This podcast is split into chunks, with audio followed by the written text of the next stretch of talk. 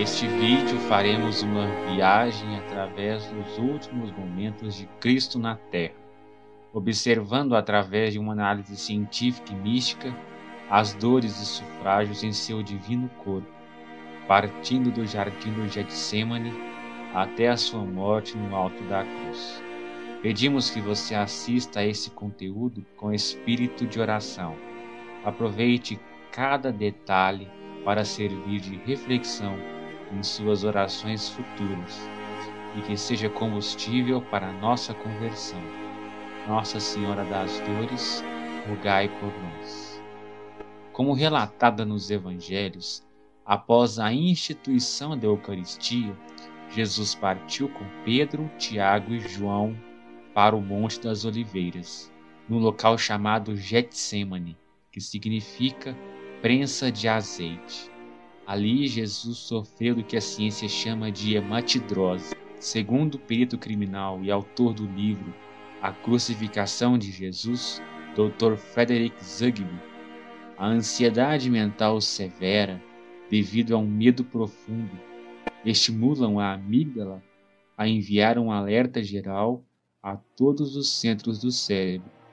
A profunda angústia que Jesus enfrentava acionou esse sistema chamado de luta ou fuga. É basicamente um modo de sobrevivência que é ativado para preparar o corpo para o confronto ou a retirada. Isso acontece com todo ser humano quando nos deparamos com um perigo iminente. O corpo de Jesus bombeou mais oxigênio para o cérebro, sua respiração acelerou causando hiperventilação pulmonar e dores no peito. O coração ficou mais frenético. O sangue foi para órgãos vitais, causando a palidez, característica de quem está com medo ou assombrado. Sua boca ficou seca. Jesus ficou com as mãos frias e palmas suadas. As mãos e pés também começaram a tremer. Essa reação criou um estado de exaustão em Jesus, causando dilatação e ruptura dos vasos sanguíneos nas glândulas sudoríparas, causando hemorragias nas cavidades das glândulas.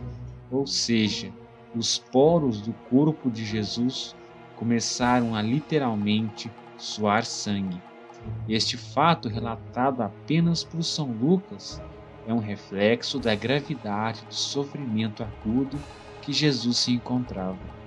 Os efeitos da hematidrose e a moderada desidratação e leve hipovolemia devido ao suor e perda de sangue debilitaram ainda mais o corpo de Jesus para a próxima etapa de danos físicos, o flagrum romano. Também nas místicas visões de Anne Catarina Emmerich, religiosa e mística que recebeu de Deus diversas visões místicas e detalhadas da vida de Jesus, inclusive de sua paixão. Ela relata que Satanás, enquanto tentava o Salvador, revelou inúmeras previsões do futuro e dos erros dos homens, a fim de desanimar Jesus de sua missão.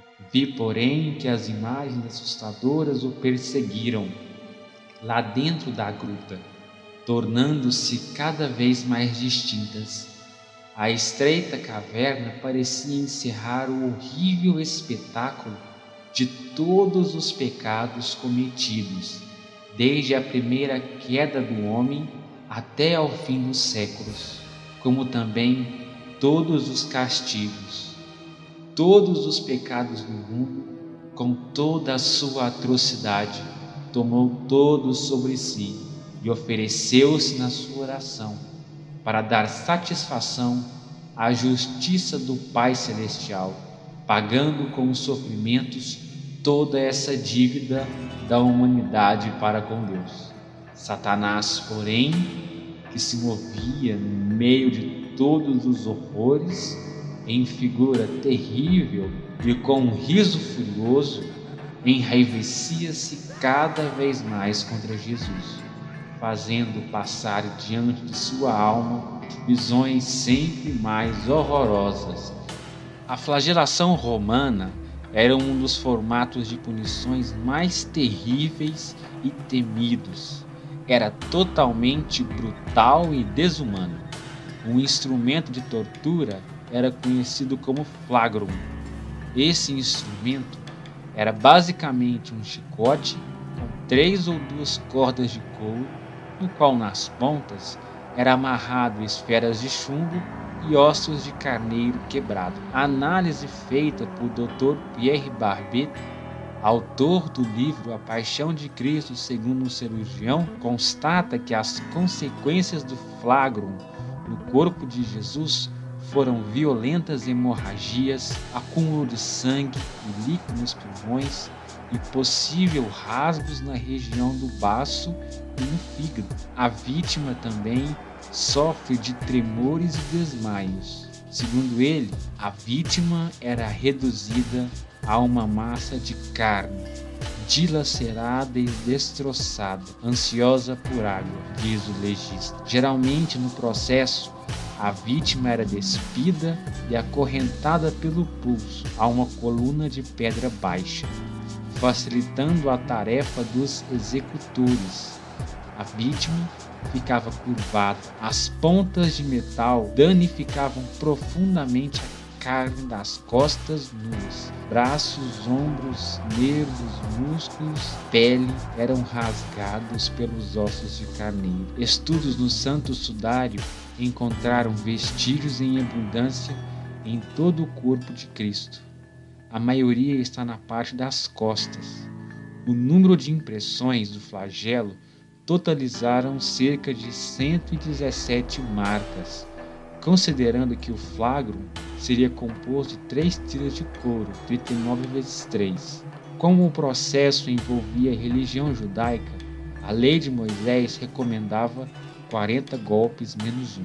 Os golpes do flagrum, quando acertaram as costelas de Jesus, causaram grandes dificuldades na respiração. Ele não conseguia mais ter uma respiração completa devido à dor. Praticamente, Jesus estava sendo asfixiado por dentro por causa dos danos nos pulmões e a dor nas feridas. Os danos foram tantos que os ossos da costela de Cristo ficaram expostos. Estudos mostram que uma única fratura na costela pode ser responsável por uma perda de sangue de até 125 ml. Jesus entrou em um estado inicial de hipovolemia e choque hemorrágico causaram grande fraqueza em Jesus.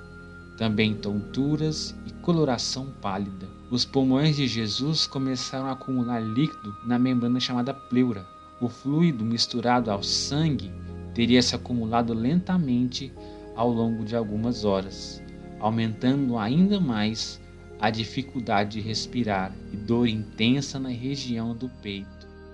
A interpretação mais comum da curação de espinhos se concentra na humilhação, fazendo com que esse ato fique somente na paródia dos romanos insultavam Jesus. Mas a maioria das pessoas desconhece a severa dor que a coroação de espinhos imputou ao crânio de Cristo. Segundo estudos no Santo Sudário de Turim, foi constatado que o crânio de Jesus foi o mais violentado do que se pensa. Sempre vimos que a coroa de espinhos teria um formato circular que envolvia a cabeça de Cristo.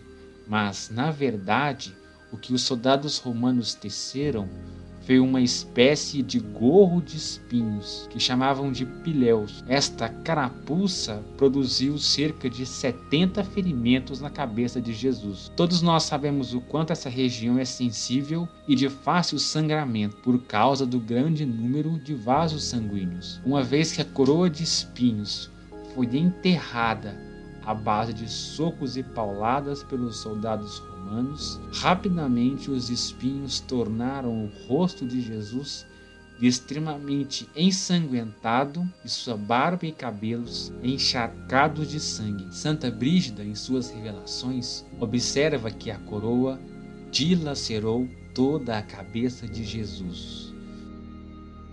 No livro vida, paixão e glorificação do Cordeiro de Ana Catarina Emmerich, ela em suas visões nos relata. Depois lhe puseram a coroa de espinhos na cabeça. Essa tinha dois palmos de altura. Era muito espessa e trançada com arte. Em cima tinha uma borda um pouco saliente. Puseram-lhe em redor da fronte como uma ligadura e ataram-lhe para trás com muita força, de modo que formavam uma coroa ou um chapéu era artisticamente trançada de três varas de espinheiro, da grossura de um dedo, que tinham crescido alto. Através de espessos arbustos, os espinhos, pela maior parte, foram propositalmente virados para dentro. Pertenciam a três diferentes espécies de espinheiros.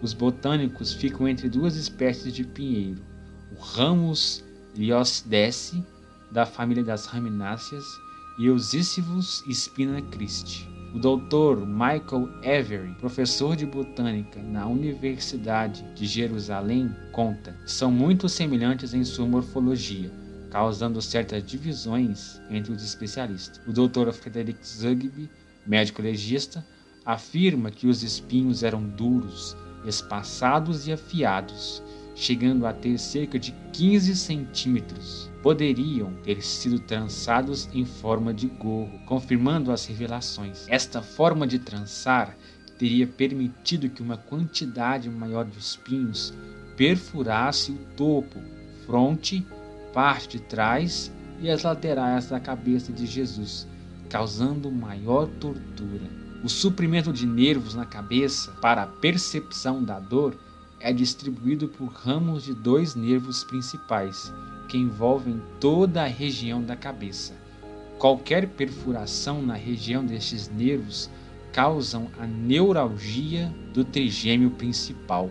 O Dr. Robert Nugent, professor e presidente do Departamento de Neurocirurgia da Universidade da Virgínia, com a neuralgia do trigêmeo é considerada a pior dor que o ser humano pode experimentar. É uma dor devastadora. Essa dor é tão intensa que nem mesmo morfina ou outros narcóticos conseguem aliviar este tipo de dor. Geralmente, no processo da crucificação, era destacado cinco soldados romanos, um exactor mortis e quatro soldados chamados quaternio. Eram especialistas na arte da crucificação. Quando Jesus chegou ao Calvário, ele já estava quase entorpecido com uma exaustão extrema resultado do sofrimento mental e físico sofridos no jardim do Getsemane. O açoitamento desumano no pretório e as dores lancinantes da coroação de espinhos. O sol do meio-dia naquela região desértica estava alto e intenso, e o suor derramado em abundância por todo o corpo de Jesus. O peso do patíbulo sobre seus ombros machucados, considerando a condição em que Jesus se encontrava, sofria também de intensa fraqueza tontura e tremedeira, fazendo com que tropeçasse, calambeasse e caísse diversas vezes. Na via sacra, tradicionalmente iniciada por São Francisco, vivemos três etapas dedicadas a quedas de Jesus. Esta afirmação é incompatível com seu estado clínico. Quando consideramos a sua condição física, três é um número muito pequeno. Sem dúvidas, Jesus tropeçou inúmeras vezes. Era de responsabilidade do exactor mortis não permitir que a vítima morresse no caminho à sua crucificação. A gravidade do estado de Jesus foi percebida, tanto que delegou a Simão Sirineu, um transeunte, para ajudar Jesus a carregar o patíbulo.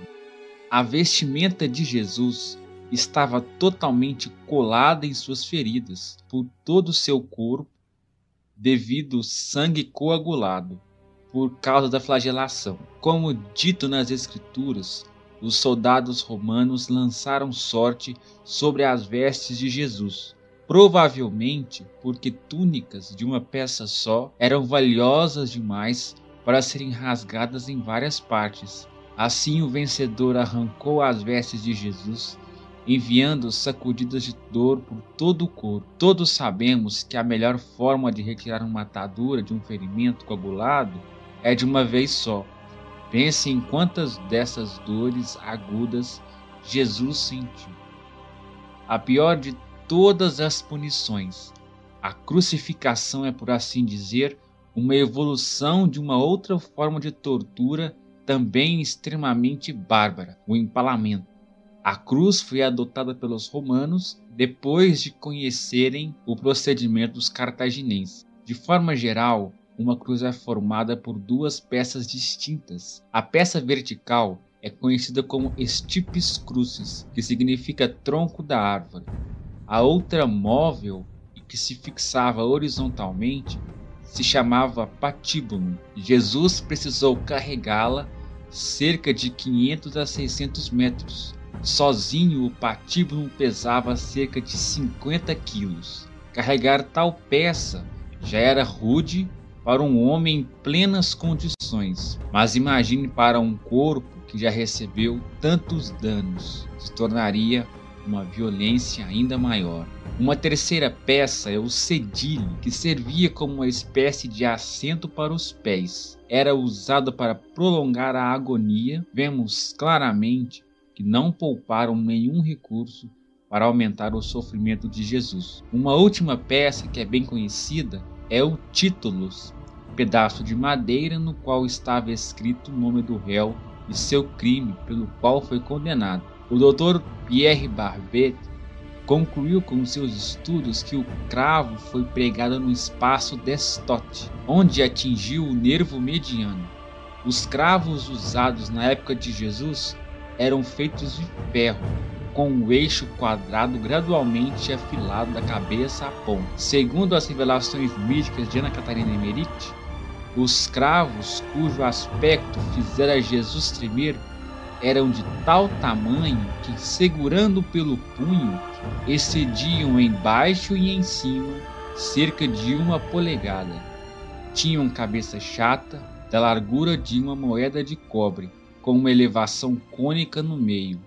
Tinham três gumes. Na parte superior, tinham a grossura de um polegar e na parte inferior, a de um dedo pequeno. A ponta fora aguçada com uma lima. Cravados na cruz, vi-lhes a ponta sair um pouco do outro lado dos braços da cruz. Os efeitos da pregação na cruz nas mãos e pés de Jesus causaram extrema aflição, tornando todo o corpo quase que incapacitado para qualquer movimento. A dor é conhecida como causalgia. Durante a Guerra Fria, Médicos estudaram esta síndrome e constataram que ela gera uma dor extenuante. É descrita como uma sensação de queimação extrema nos nervos que, mesmo contatos suaves como roupas, causam total tortura. E lembremos que no nervo mediano de Jesus estava em contato com o ferro do prego. O menor movimento de Jesus causava extrema dor, como que relâmpagos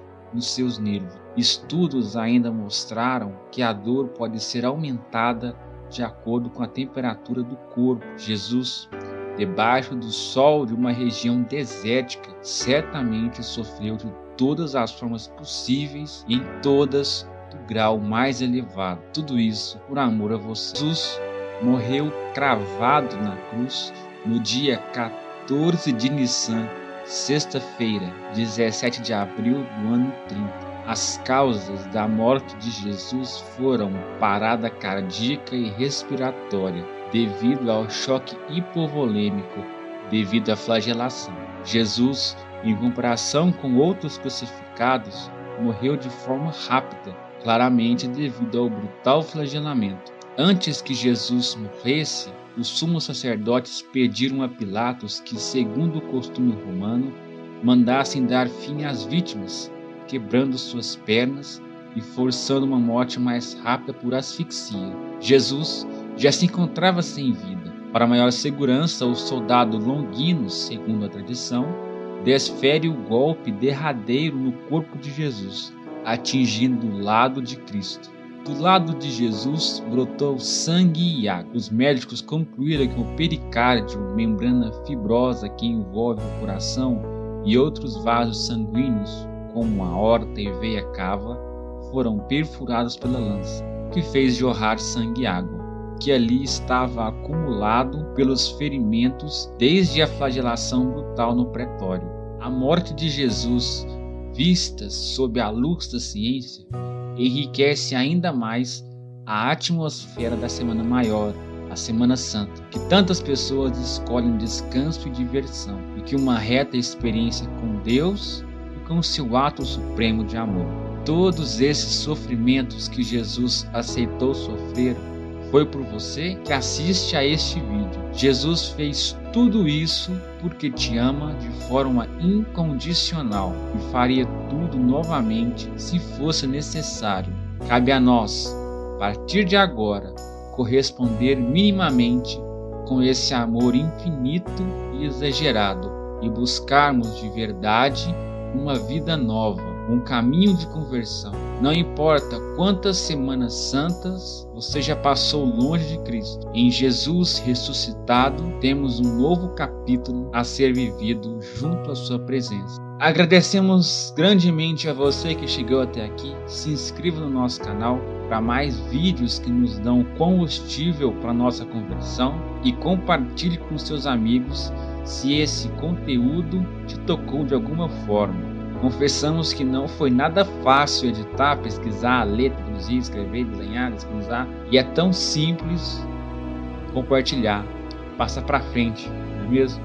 Deus abençoe grandemente e que Nossa Senhora nos acompanhe.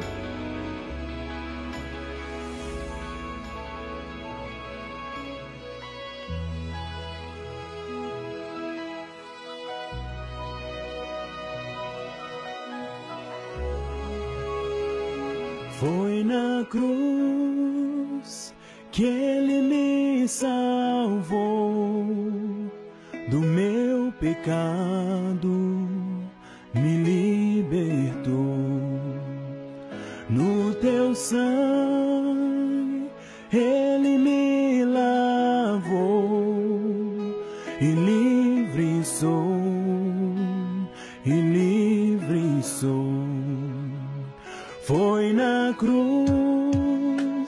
que ele me salvou do meu pecado,